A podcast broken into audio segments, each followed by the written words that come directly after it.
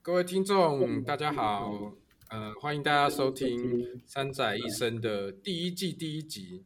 这是一个标榜呃不剪辑、不消音、不马赛克，然后随手随口乱讲的大叔们聊天室。哦，有啦，我们今年三个大叔加上有一个年轻的小鲜肉。好，这因为这是第一集啦，所以我们先请。大家自己介绍哦。我们这个节目还是一个任何每个人都是主持人，但是每个人也都是来宾的一个大混战的状况，所以大家就是聊得很开心这样子。好，来，我们先请我们最资深的黎大来，请黎大一点简单自我介绍一下。哦那个、就是就是一个喜欢听音乐的 loser，就这样子。因为听音乐会成为 loser。不要这样子，这样听听听完第一集我们就没有第二好啦，没没关系，来来再来第二资深的马瓜，是干爹吧？不是吧？超伟啦，好啦，阿麦乱呐！大大家好，我是我叫我叫马瓜，是爱听音乐的 loser number two。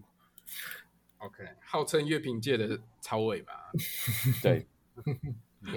好，来再来于鹏。好，大家好，我是于鹏。然后我虽然叫于鹏，但我没有要于鹏，反正就是一个，对，目前是补习班老师，然后有自己写写东西，这样。OK，好，好，大家好，我是世峰。然后我也不知道我要算什么，算鲁蛇嘛。好啦，都既然都这样，Number three 这样子。对对对，所以今天这一集就先从我这边来开始当主持。然后我觉得先开个场，因为这是第一集啦。其实那个时候我们四个人，一开始三个，后来于鹏也加进来。我们那时候其实本来想的就是说，来录个讲聊音乐、讲干话的 podcast 好了。然后那时候一开始的设定就是一个口无遮拦，然后 也不想消音，反正什么都可以讲，反正就是聊音乐吧。所以是这样开头啦。那三位有没有什么要补充说明的？我们我们那天一开始聊讲的设定的东西，就是说，其实其实呃，我想现在现在年轻人年轻世代他们接触音乐的管道跟方式都跟我们都跟我们不一样。那其实其实我想每一个人都有音乐的启蒙嘛，那我们就就都先从自己怎么样开始接触音乐的开始讲。我想这会是一个。蛮有意思的的主题，因为因为每一个人接触音乐，然后到深入开始去尝试去听更多的音乐的历程，应该都不一样。对，果然是马瓜，瞬间把他带入，帮我们带入一个严肃的话题。其实其实各位听众，我们现在录音的时间是晚上十一点四十。听说。你说马瓜刚被骂完以后才来录音，来来来来，回题回题回题回题，我们 尽量让我们的节目不要让听起来太无聊这样子。所以所以既既然我是 number one，我就我就先说，对对对对对对对，就是就是就是我我小学的时候哈，那时候我的大姐她比我大八岁，然后她差不多是念高中国中高中那个阶段，所以她零用钱比较多。然后，因为他也会帮忙做家事啊，帮家里忙，所以他有一些零用钱。然后他每个礼拜他都会去买一张那个时候的那个盗版唱片，有一家叫学生之音，就是他们每个礼拜会出一张，就是那类似那种美国那个 Billboard 排行榜里面的排行榜的歌，然后还会出一些像 Beatles 啊那那样子的合集，就那种精选集啊。当然那是 LP，但是是那种非常薄、非常。怎么讲？品质很差的那种 LP，然后我们家里面有一个那个单声道的那个 LP 播放器，就是那个当初我老爸买，对，望子成龙、望女成凤嘛，他买了一套英语九百句，然后那个教人家讲英文的，然后那个就有附一个手提式的 LP 播放器，然后但我姐都是用来听音乐，这样我就跟着她听，所以小小学的时候，大概三四年级的时候。就开始听 Beatles 啊，那个听那个美国排行榜的歌这样子，那是一个启蒙。但是发生一个很有趣的事情，那时候我们家有一只猫，是一个一只脾气很坏的暹罗猫，它就跟着我们听，然后它超爱 Beatles 的，所以它当它脾气很暴躁，我我姐就拿那个 Yellow Submarine 放出来听，它就会安静下来这样子。然后我就发现我跟猫一样，我喜欢 Beatles。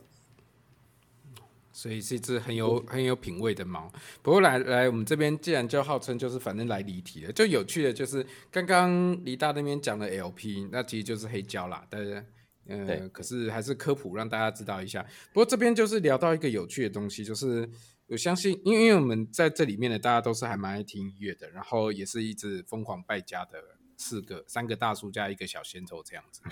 其实你们怎么看黑胶这几年要在复兴这件事？我我我我我自己的话，对，因为我我我我我先讲我的看法好了，因为我是我是完全的 CD 死硬派这样子，就是就是因为黑胶对我来说聆听太不方便了。当然现在现在有更方便的聆听方式，就是串流。但是就我个人自己在在书写记录的过程当中，我还是会很习惯，就是我还是要有一个实体的内容去翻阅。就是这个翻阅的过程当中，对我来说是很重要的。虽然说现在网络上面，不管是维基百科，或者是说一些音乐类型的网站，其实他们都已经有把相关的 credit，就是例如说制作人啊、录音室啊在哪里，这些都列得很清楚。可是，可是对我来说，对我来说，呃，CD 本身的内页跟它的内容，还对我来说还是一个完整的一个聆听过程。也可以说是一个比较仪式性的一个一个一个完整的聆听过程。可是黑胶对我来说，就是呃这几年的复兴，我有点疑虑，就是我我实在是很懒得去把黑胶给翻面这件事情。还有就是说，还要用那么多的器材跟设备去去听这个东西，我觉得很麻烦。我知道我知道于鹏有有新入手黑胶，于鹏现在还会听黑胶吗？因为于鹏也收了不少黑胶。我其实，其实就是从去年才开始买黑胶，然后以前也是会觉得说黑胶好像要买很多扩大机啊，然后喇叭啊，然后线材啊等等之类。尤其我们应该大家都认识一个叫林查拉的前辈，嗯、好朋友这样子。那其实查拉他每天在推，就会发现说哇，好像。很专业，所以以前就根本不会想说要去碰这种东西这样子。但就是去年发现有那种可以连蓝牙喇叭的黑胶，然后也很方便，然后音质其实听起来也真的没有很差，就是是可以接受的范围，才开始买黑胶。那就像瓜爸说仪式感的部分，我反而觉得翻面这件事情，或者是看黑胶的那一页，让我觉得。就是也是有仪式感的，可能就是每个人对于仪式感的定义就是不太一样这样子。那黑胶就会变成说，哎、欸，我很蛮喜欢这种载体，但当然还是 CD 会方便很多很多。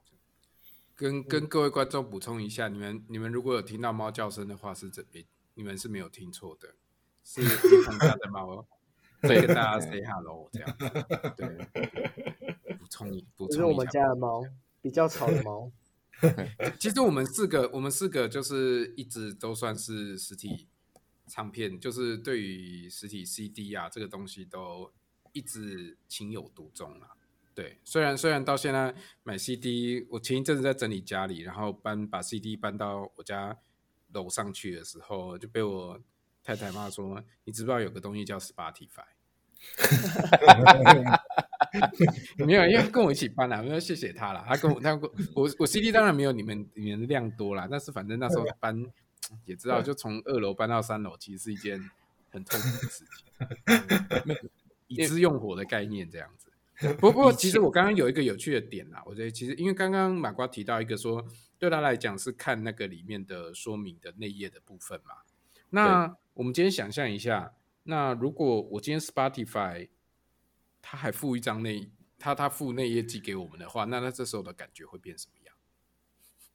没有，如如果说你觉得是，我，我说马瓜刚刚有提到说看内页这件事情，我有思考过这件事情。对，因为因为因为因为第一个是第一个是，其实现在不管是 Spotify 或者是 Apple Music，其实他们的内容都并不完整。就是说，他们有些有些有，例如说像 Neil Young，他就退出了 Spotify。他就是从此以后就是跟 Spotify 老死不相往来这样子。那那有些东西，有些东西就是你在你在这些串流世界里面是不会有机会听得到的。那这种情况之下的话，今天就算是就算是他提供提供更多完整的资讯内容给我，呃，嗯、对我对我觉得这样好像有点自打嘴巴。可是可是我觉得我觉得我们要听到巴掌声，呃、嗯，听得到吗？但但是我觉得来离大离大点离大。对我我觉得 Spotify 其实我一直呃我我是到了。ECM 全部的 catalog 都进入 Spotify 才开始使用 Spotify，嗯，因为对我来讲，ECM 这个厂牌非常非常的重要啊、呃。那之前它在 Spotify 上面是没有的，啊、对。然后，然后现在它全部的 catalog 都有，都在上面都找得到，所以这对我来讲，这是意义非常重大的一一个转变。因为 ECM 的老板，我跟他聊过天呢，我知道他是一个非常死硬派的人，嗯，哦。所以，所以，如果连连这这一家唱片公司都加入 Spotify 的行列里面，那未来可想而知，当他们的界面越来越友善，然后提供的资讯越来越丰富，因为对电脑城市来讲，这非常简单。你要提供内页说明或者是一些乐手的历史，那些只是很简单的一个做法，他绝对做得到。我相信未来会做得到。所以，也许 Spotify。或者是 Apple Music 这样的串流，最后会变成一个一个大家不得不的选择。我我的看法是这样。嗯，于鹏，请说。来来，但我觉得，我觉得其实有点像是串流变成不可逆的一个趋势。但我觉得瓜爸或者是他在乎的东西，有点像是。他那时候有很认真的跟我分享过，就是以前会看着 CD，然后或者是还买不起的 CD 或侧标，然后去把它抄在小本本里面。嗯，对，就是我觉得这个东西有点像是 Spotify 或 Apple Music 把资讯弄得很齐全，然后它是变成一个像图书馆的状况，但是有点像是因为它太随手可得了，然后让我们每个人都不知道从哪里抓起，但反而。我们现在在买实体，比如说我到现在还是很认真在买实体，就会变成说，因为我很想要它，所以我去找来它，然后找了它之后，我先认识这音乐人，我再去收集他的唱片。我觉得比较像是这个样子。那 Spotify 就有点像是他让我入门听到这个人的音乐这样。嗯，我我我觉得，我觉得这是有点像是一个探索的过程。就是说我我自己接触到的的一些一些学生听众而言，他们给我的感觉是说，就是像于鹏所说的，因为资讯随口随手可得，所以其实随手可得的状况，你反而不会去珍惜这些东西。也不是说不珍惜，就是说他们要是有兴趣的话，这些东西很容易就可以查得到。可是。我觉得，我觉得实体专辑对我们而言，或许也未必是实体专辑本身，主要是因为这一些实体专辑，我们购买的这些这些实体专辑，都是我们我们逐步去探索、去去找来的。那那也因为这样子，所以其实对我而言，像对我而言，就是逛唱片行这件事情，就是一件非常重要的事情。因为唱片行它是有限的资讯，它不像网络世界什么东西都有。可是问题是。我去唱片行，我总是会看到一些我为我我从来不会想说我要去找，但是但是我觉得很有意思的内容这样子。是，嗯，那我那我来抛了，我我想到了抛另外一个东西。好，那如果说录音带跟 CD 呢，对你们的差别是什么？录音带也有要翻面啊，也有自己翻的啊。那个我我。我我觉得，如果是从物理的观点了哈，那个如果是不是自己的烧录的，因为烧录 CD 跟那个唱片公司做的那个压制出来的 CD，其实原理上是不太一样的哦。那如果是从物理的观点来看的话，嗯、卡带跟 CD 的差别是卡带的磁带会受损。简单就是讲，简单讲就是这样。因为我我们那个时候，其实我我大学的时候，因为那时候 CD 刚出来，非常昂贵。所以我都是买卡带，因为在宿舍里面你也不太方便有那个 L，就是黑胶的播放器之类的嘛，哈。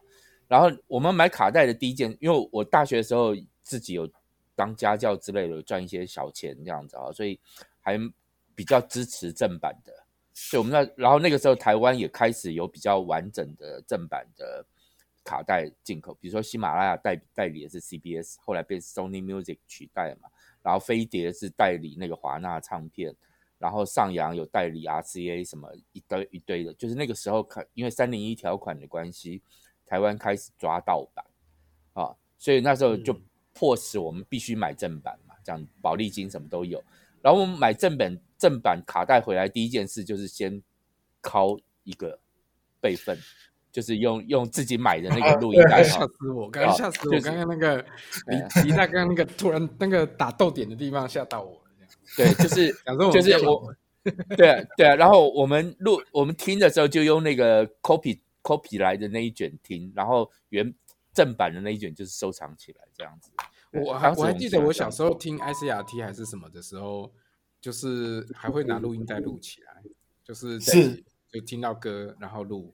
我以前会会会做这样的事情。对对对，在这里很明显感觉到年代的差距，我完全没有经历过。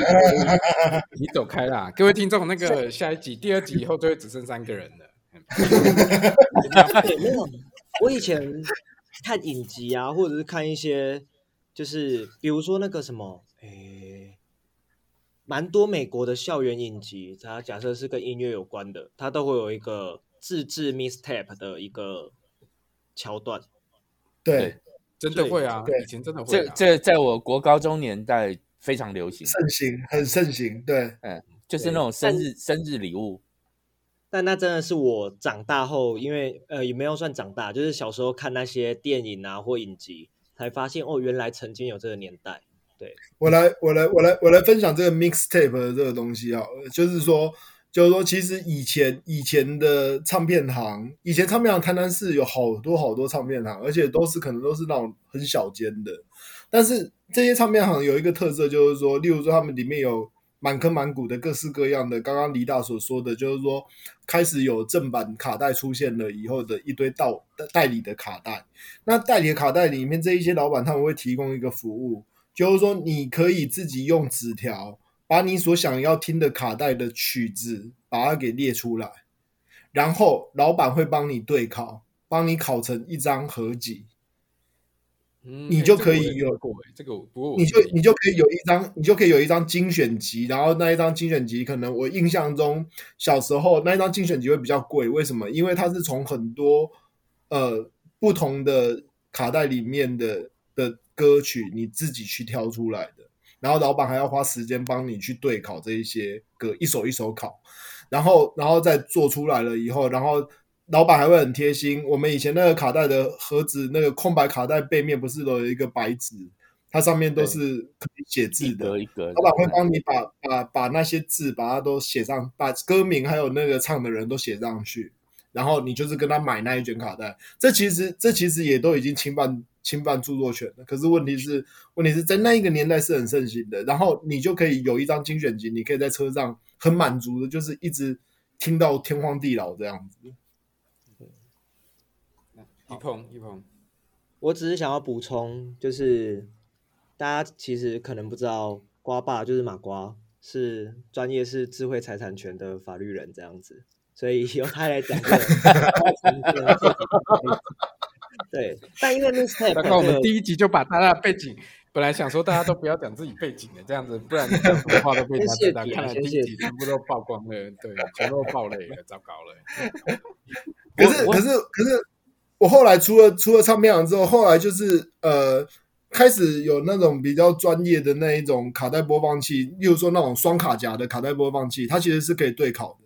是，然后我就跟老板学会了怎么。怎么去考自己的 mixtape，考自己。所以随着卡带越累积越多，然后我后来就变成是自己自己去制作 mixtape。其实那个过程 还蛮享受的，你知道吗？因为你就是选到一首你想要听的歌，然后用一个空白卡带在那边，就是一首一首一首一首这样子考进去。对，对，而且而且还要算时间呢。对，还要算时间。对，但我想要问就是，那个我。阿妹，我我刚本来是要问说，大家录音带现在在哪里了？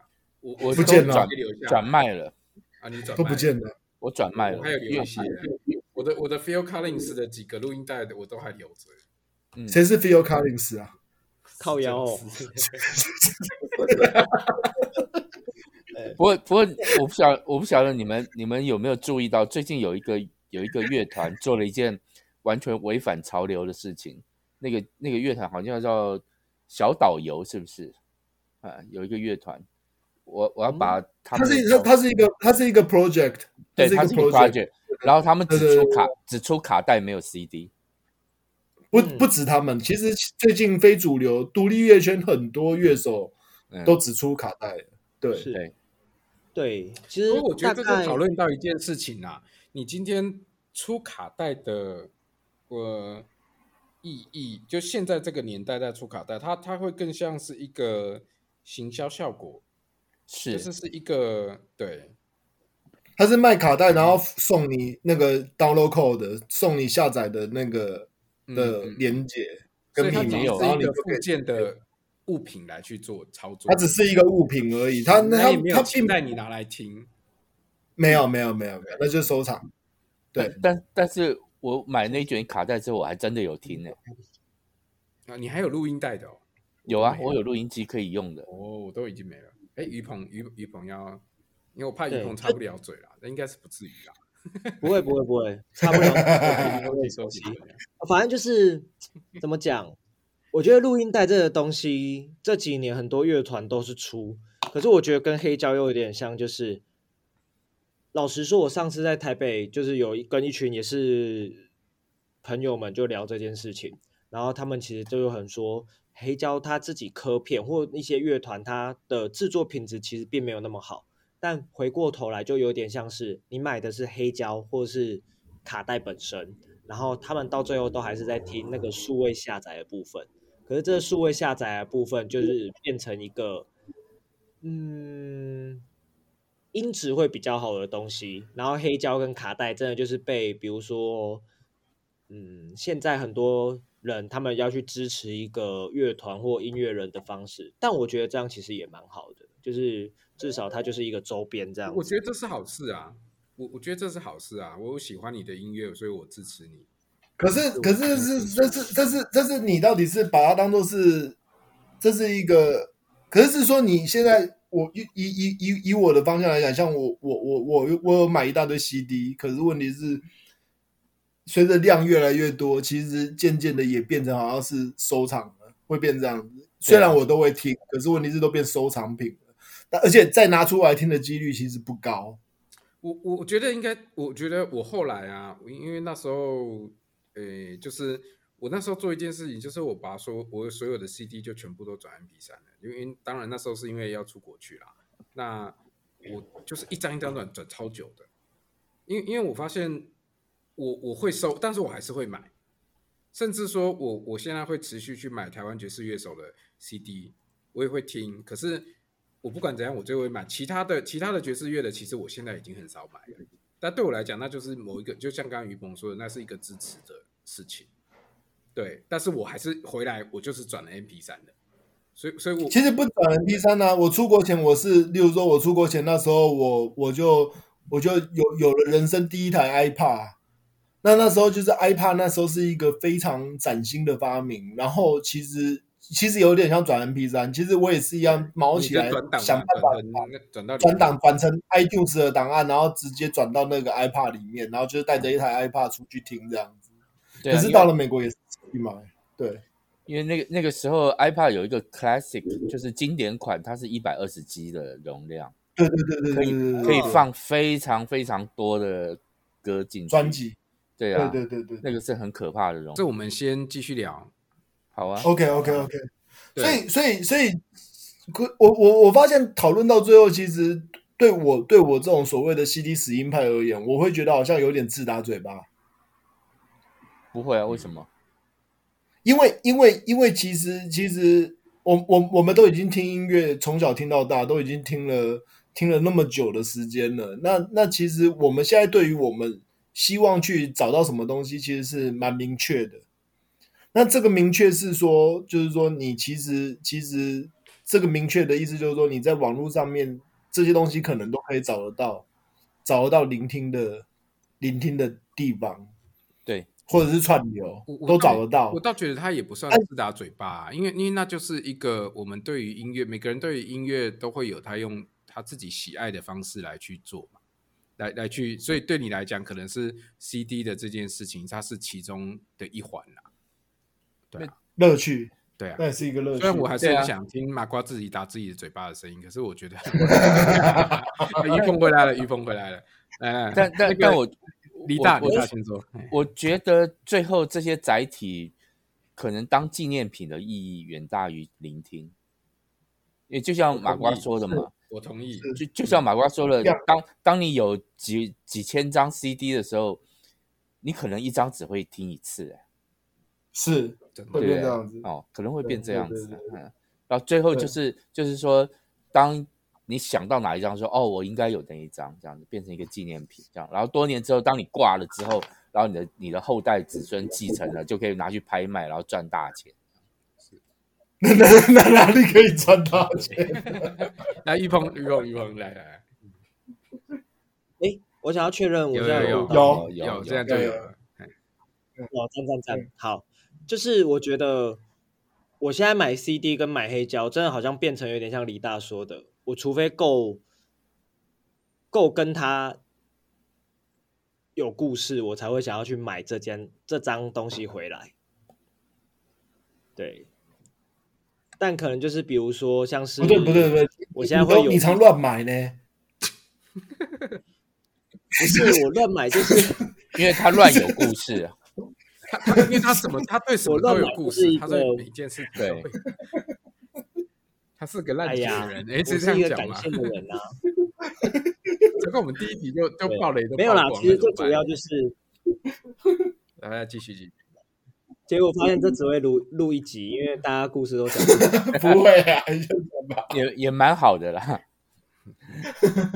对，反正就是他。变成说，我真的是，比如说，我看到一个，嗯，一张有人在卖的黑胶，那它就会变成说，如果这张黑胶他写的故事，我可能没听过他，或我可能知道，但是我就会觉得说，哎，那个故事吸引我，我反而会觉得他把它买回来，这个东西实体才有意义。可是如果是一个完全全新，但是他写的文案也很不吸引我，我可能就不会买。可是买回来了以后，买回来以后，你会听实体吗？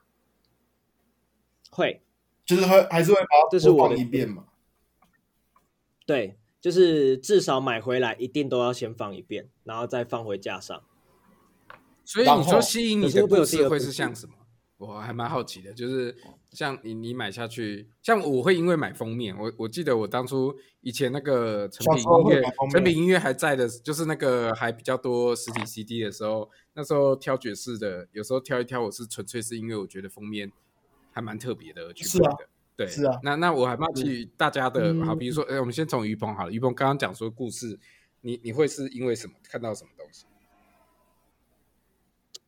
我觉得有时候有点像是，比如说我看的书，然后书里面可能有提过某个乐团，那我过去可能没有听过，但我可能这这几天就是在看这本书的这阵子，哎，刚好看到这个相关的。音乐作品的实体，我就会觉得说，哦，我有兴趣，那我可能就会想要去买下来这样子。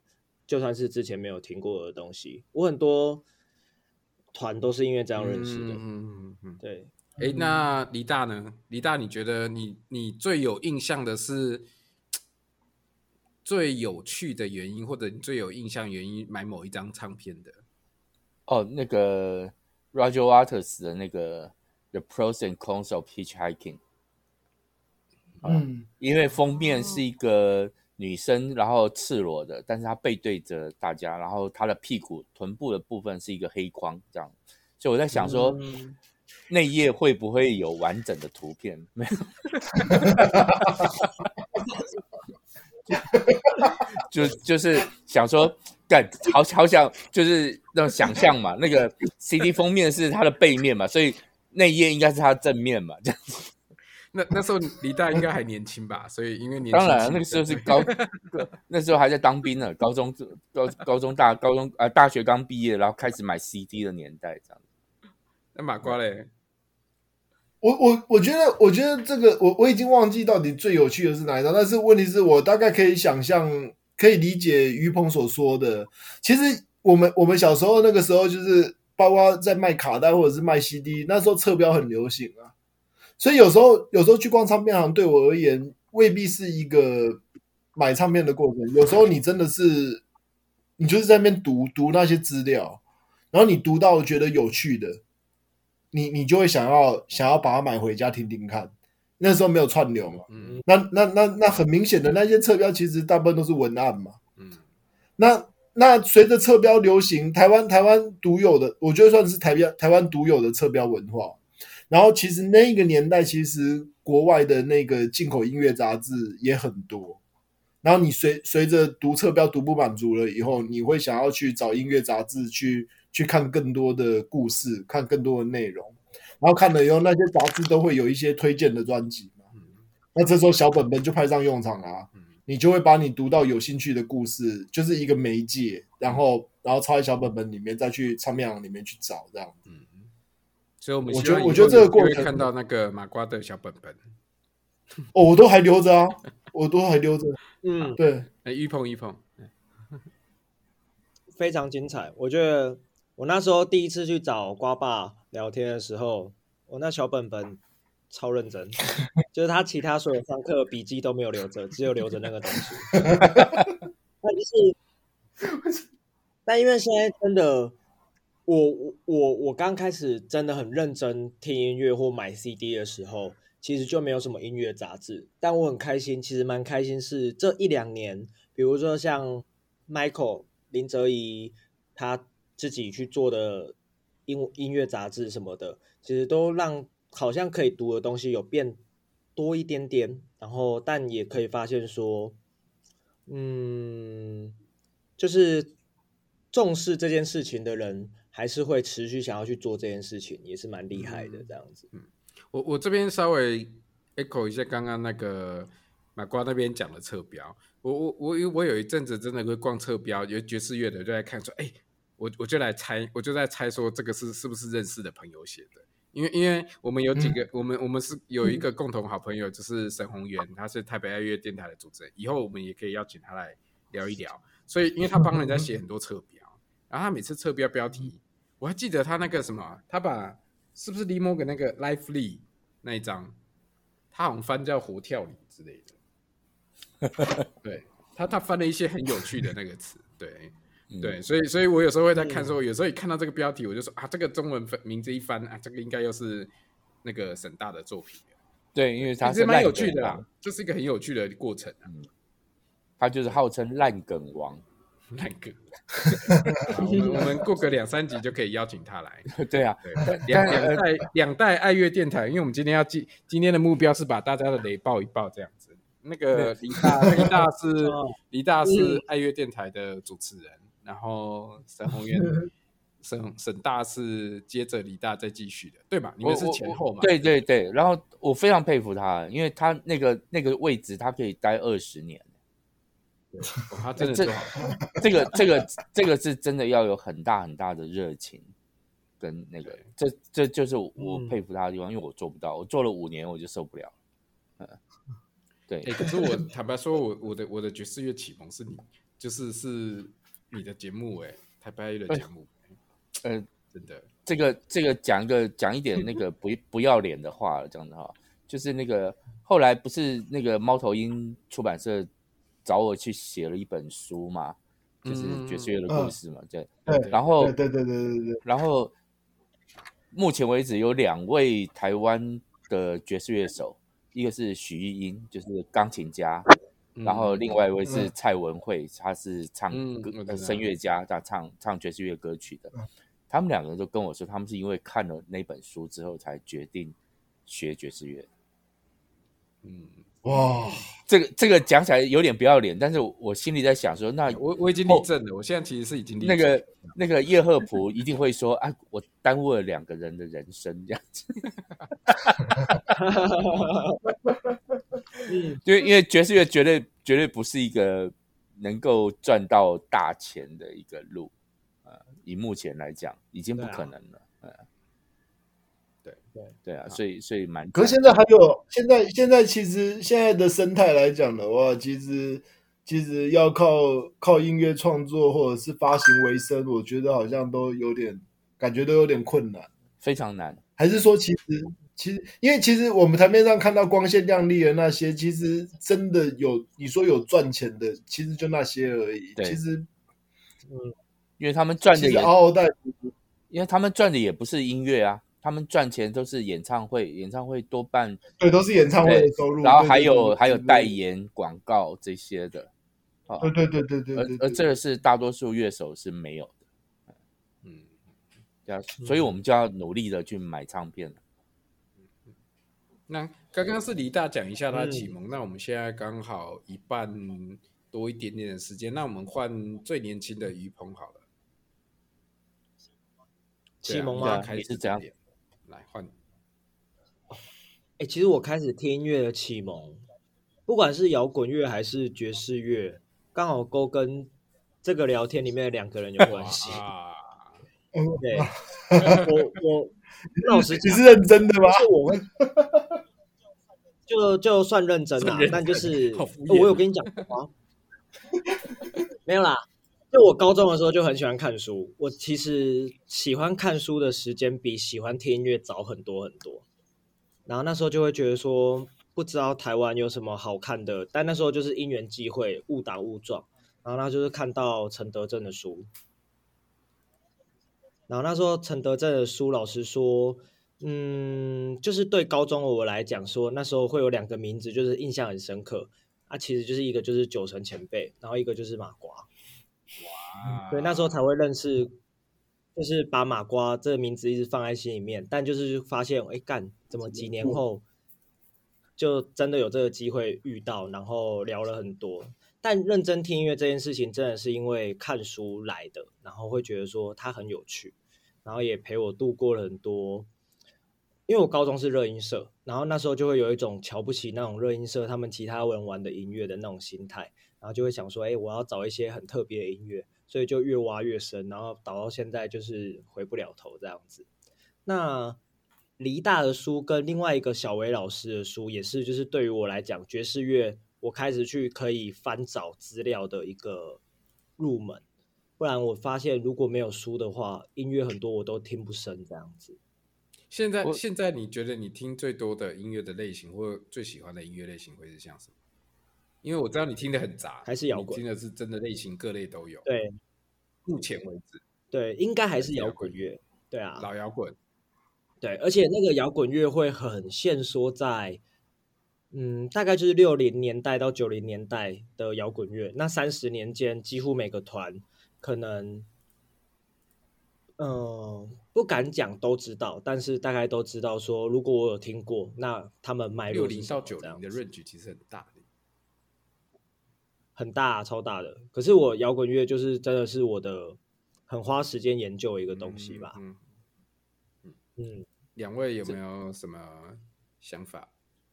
没有，这这这个真的蛮蛮夸张的，就是于波这样子，六零到九零是一个。是一个非常疯、非常非常疯狂的一一个时间段，以摇滚乐来讲，什么样东西都有、欸。哎，对，哎，应该这样讲，就是当然不可能全世界都有，嗯、因为老实讲，在那个三十年间、嗯，全世界其他地方可能也没没什么被看到。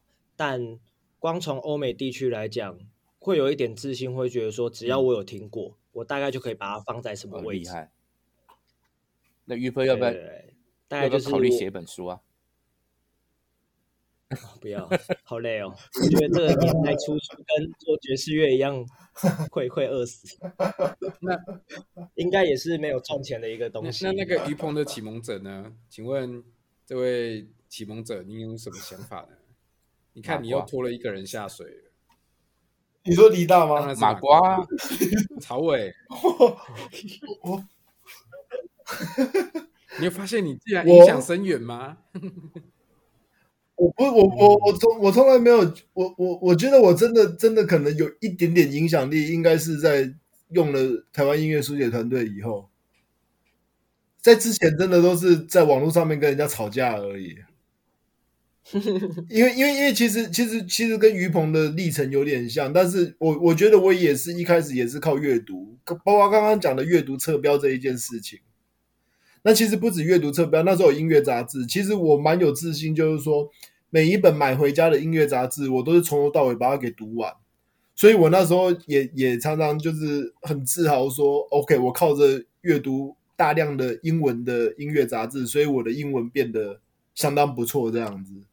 然后，然后就是因为因为不懂的字，我就查字典；不懂的字，我就查字典，然后想办法弄懂，然后，然后再去把小本本里面的那些专辑，把它一张一张带回家去比对，去来听这样子。所以音乐杂志那些，我现在都全部都还留着啊，因为我觉得那就是一个一个对我而言很重要的过程。那小时候，小时候你说启蒙，其实不止音乐杂志啊，其实小时候，小时候我最常听的电台是 ICRT。那你听 ICRT 的时候，那个深夜节目，国高中的时候，我我晚上都很晚睡，都大概一两点才睡，因为我都会听那个十一点准时 Ron Stewart 的的节目，嗯，然后会会想办法想要打电话进去跟他聊天。Ron Stewart 他就会介绍各式各样稀奇古怪的个，当然现在来看看来是西洋主流，就是 Billboard 排行榜的那一些排行的歌曲。可是那对我而言，那就是一个一个一个历程，然后很重要，而且 Ron Stewart 也会介绍他背后的故事。ICRT 之后紧接着就是 MTV，MTV 台一样在深夜频道里面，还有 Channel V 这些深夜频道里面，其实包括那时候猪头皮啊，还有什么可兰啊、吴大伟啊、吴大卫这些这些 VJ，他们都会介绍一些各式各样的所谓的另类音乐，然后也都会交代故事背景。那一样就是就是，其实透过这些故事故事建构出来的世界，你会觉得你好像跟这一些音乐产生连接这样。嗯，听听完马瓜这边，我现在抓到关键字深夜，所以看来马瓜都在深夜都不知道要干嘛这样子。没有，开玩笑，开玩笑，不是听音乐，深夜真的在听音乐。对，那我这边这边也就是刚刚马瓜在提到以前 T I C R T，我我就突然想到我，我以前好像大家不知道有没有听那个中广的那个。福尔摩斯探案，嗯，没有人听吗？你们没有人听？没有，那是什么？他就是福尔摩斯啊，他就是他就是我我小时候超爱听的。虽然这是题外话，虽然不是音乐啦。以前这个中广他们会就是他就是念福尔摩斯里面就是一一集一集的，就是一段一本一本的这样子，然后把故事这样念。你们哎，你们这个这个你们都没有听哦？没有。哦，我我 这个没有。没有。哎这好有趣，哎好，但但是跟音乐有关的有一个人物其实很有趣，有一个很有趣的人物叫蓝青，他是对那个是很久以前了，在我高中的年代啊，大概是一九一九七零那个时候的事情。超高经验，现在连年纪都报出来了，没没问题了。就是蓝鲸，他是那个一个 AM 电台，有一个台北一个 AM 电台，一个很小的电台叫天南广广播电台。然后它是半夜、嗯、半夜的节目，然后它都是播放，大部分都是播放那个美国的，就就是流行音乐哦，就西洋音乐，热门热门音乐对对对啊，然后也会播放一些经典的，比如说他会播放很多的 B Bee Gees 啊呃 Led Zeppelin 啊这些这些乐团，然后他最喜欢的事情是用台语念歌名，翻译用台语翻译英文歌名，比如说那个那一首我记得一辈子记得那个。呃、uh,，Stairway to Heaven，他说老推老推背背上天，啊那 楼梯爬。楼梯背上天，对，然后那个那个 Killing Me Softly with His Song，他说台西外文流泳衣的 蛮顺的，很顺很顺很厉害这样，就我只记得这两个，但是他讲了非常非常多这样子哈，然后据说他也是某一个那个乐团曾经的乐团的。团员之一，就是也也是那种年轻的时候也是那种热血音乐人这样子，嗯，然后高高中的三年听听他的节目，因为他节目都是那个半夜的时候读书的时候听的，这样那个时候非常非常喜欢这个节目。嗯，其实这我发现，所以其实啊，你先说，你先说，来，所以其实阅读阅读跟跟广播的这样子的一个媒介，其实非常重要。其实，在我们的聆听过程当中都很重要。可是，其实其实这是这就是这就是我们可能可能阅包括阅读跟跟聆听聆听这件事情，嗯、这个这个好像就是我们跟现在的比较新一代的听众不太一样的地方。其实我还蛮好奇，就是说现在的新一代听众，因为我的理解，我的想象是好像阅读的机会很少了。不，因为我这个这里有一个比较不同，我我不一样的想法啦。我我后来我也是一直在想这件事情，因为好这边也要帮马瓜的那个音乐书野团队一定要宣传一下，这这点我是真的很佩服的啦。那音乐书野团队马瓜真的是用热情找了很多文字的书写者，然后把他们的音乐看听的音乐把它去转成文字，然后再做推广。这这点我是真的要很佩服啦。所以像这讲这种的时候，我一定要正经讲，这个不能开玩笑。对而且我还肃然起敬，我现在是立正的。好了，回题回题回题，没有，我我我自己意发现的一件事，像我们这些会呃一直听下去的，我们先不管载体是不是 CD 好了，对音乐这件事这么喜欢的人，我们都会有一个很习惯的，就是我们会喜欢往下挖，就是我会从文字里面去找我下一张啊，像我也是会这样的。我当我以前听爵士乐的时候，我也是会是。我可能听完这张，然后我可能是因为听到里面的呃钢琴的部分，我觉得它里面某一段的 solo 我觉得非常有有趣，然后我就会开始去找，哎，这是谁？哎，不认识的，我就是没听过的，就想办法去找他的，然后再继续往下听。我觉得那是那是一个往下挖掘的乐趣。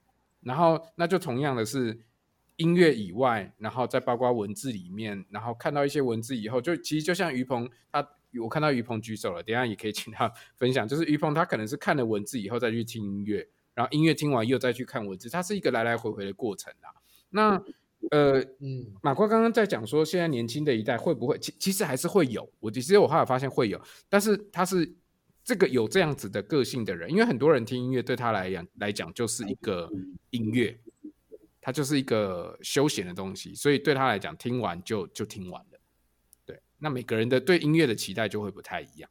那于鹏，你要补什么？嗯，请说。但我其实觉得很多我们的，嗯，好，我我我真的对于，比如说像我看很多补习班的学生也好，或者是一些呃大学的朋友啊，他可能小我一两岁，我会发现他其实好像没有那么的有办法抓到新的资讯。很大一个关键是，第一个就是他。我们可能连他他认识到的台湾乐团，当他开始听音乐的时候，他会听到那些台湾的创作乐团的名字，他可能都已经听不完了。他其实没有一个按图索骥的一个时间。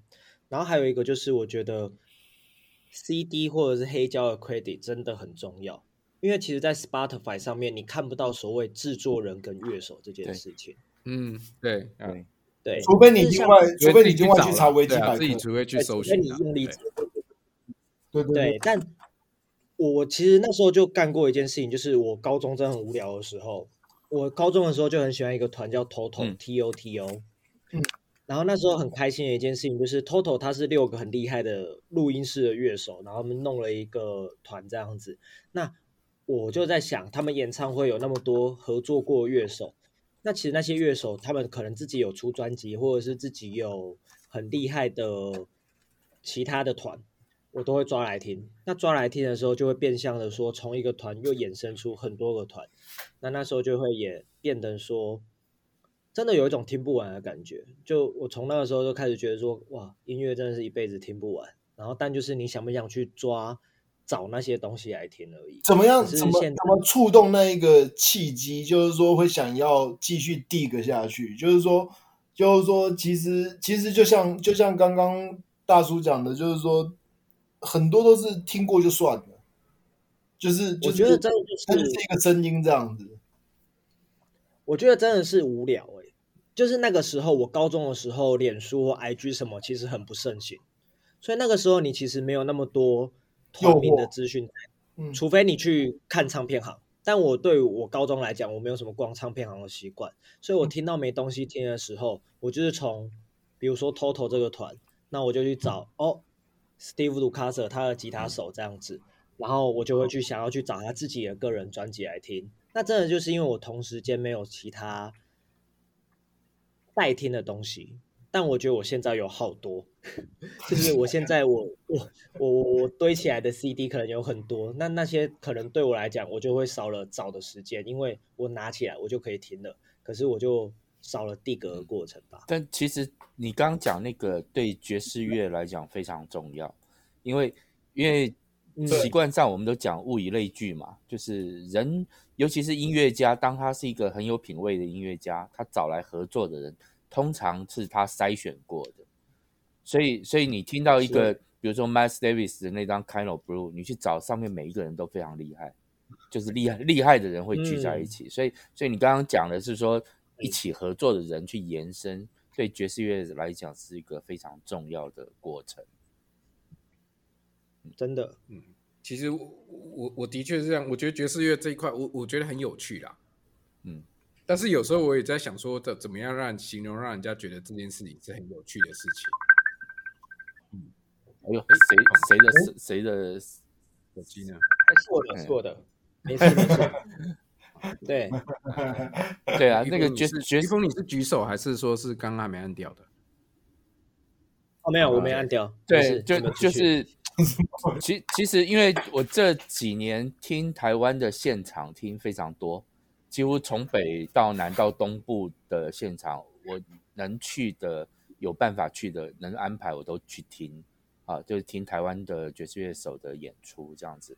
我发现其实刚刚就是你可以看到，就是合会合在一起合作的人，他们就是会习惯性的找同一群人，然后他们喜欢的品味其实是有一个方向，他们才会聚在一起。哎，即使是台湾的乐手也是这样。所以你听到一个一个某一个，比如说你很喜欢谢明燕，你就去找跟他合作的人是哪些人，常常跟他合作，然后就去听那些人的作品。我想应该也会蛮喜欢的。对，是。好，我们今天的时间大概也是，我们现在我们现在交标定就是每次一个钟钟头，没聊完的就是下次继续聊。然后呢，我想我们这次的第一集完全的。体现的就是一个从一开始前面五分钟就开始离题的目标。套句我我们最喜欢就是我我们很喜欢看那相声，就是当差题变成主题的时，那主题变成差题的时候，那我们的题到底是什么？不过这就是完全体现我们希望达到的这个精神。对啊，那我们最后剩一点点时间，那大家有没有想要再聊什么？或者我们要不要来讨论一下？我们下礼拜要下。下次的录音要来讲什么主题？我们来想一想，给大家也有一点点想象。好了，大家觉得？嗯、我我提一个，你最近一次看的现场演出是谁？哦，这好难哦，因为马瓜都不看的，所以所以马瓜必须要回忆到三四年前的事情了。这样子，这个现场就是一定要是亲临现场的嘛？对对对，我知道，可是好难哦，天哪！为什么会变这样子？因为我觉得这个这个很有意义啊，因为因为音乐家都已经很难生存了，那如果现场再没有人去支持的话，那他们会更难。哦，所以所以对不对？然后而且加上这个礼拜六日又是大港开唱，然后我很骄傲的说，我有票，而且是人家送的，所以我我会去看到一堆。想看或不想看的乐团的演出，这样子。嗯，所以你们都会去大港？我会去，因为我会去，因为那个、嗯、我也会去。大叔，大叔，大叔应该也很久没去现场了吧？很久，很久，真的很久。吐司应该也蛮久的。嗯，对啊，很久。吐司那那个大家可能现在有点混淆，为什么突然出现了有一个大叔跟吐司？其实他们两个，他们两个都在说的是我啦。那当大家补充。只是我一直我自我介绍的时候，我我只想要说世风，我不想要承认这个这个烂名字、嗯。而且那个吐司的始作俑者，我们以后会邀请他来。那个，嗯，对。哎，土司的始作俑者是谁？还苏仲哦，他们两个啦，哦，就是老沈跟苏仲嘛，对 对啊，两个。哎、欸，找找苏仲来会动摇国本的。OK 啊，不要让他火力全开，他要录多少集都可以。我们不要，我们我们我们先录个，我们先录个两三集以后再找这些会会会来乱会动摇国本的人。对对对，我们我们快没梗的时候，没有找他们来的时候，要把酒也准备了。他们不行，他们自己在线上录，那有有了有叫他们自己在家喝哦。对对啊，好了，我们这 好难现场。我觉得，我觉得最近最近一次看的现场太难，因为其实我曾经有一个有一个有一个很不恰当的想法，就是在在美国念书的时候，我就觉得我好像已经把我想看的现场，当然回台湾还是看了不少，但是问题是就是说，好像一些觉得应该要看的重要的现场，大家都看过。那那不然就是我都对外最近一次或最有印象的啦，好不好？有最有印象，对，就跟 life 有关的，反正就是我们下下个礼拜的主题就来就是 life 这个东西，就是现场。那至于这个现场要什么，我们就是老样子，随便临场发挥，想到什么聊什么，好不好？但主题就扣回扣合在一个现场这个样子事情。OK，好啊，好不好？好，就这样。根据我们今天的状况，我猜我们大概五分钟以后就会离题了。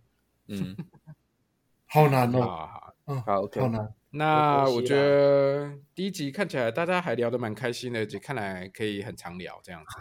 是对啊，那那我们到时候我们到底 ending 要来做什么样的 ending 呢？如果是那个，如果是我那个，但是以后我们下次 ending 就是请那个于鹏家的猫来帮我们喵两声，对啊，没错，对。他现在在睡哦，我可以把他抱起来。不要吵他起来。要吗？好好，谢谢大家，那个各位听众，谢谢大家，然后也谢谢今天李大、马瓜跟于鹏这样子。好，好，感谢大家。第一集聊得很开心，然后谢谢大家，谢谢。好，拜拜。这样，好，谢谢。哎，你拜拜，拜拜，不要退出，拜拜。好，大家拜拜，拜拜。